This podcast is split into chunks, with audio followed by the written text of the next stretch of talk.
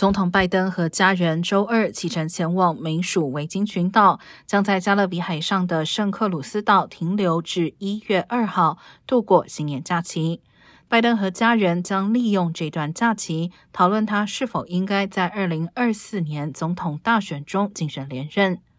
拜登此前曾多次表示打算竞选连任，但尚未宣布任何正式决定。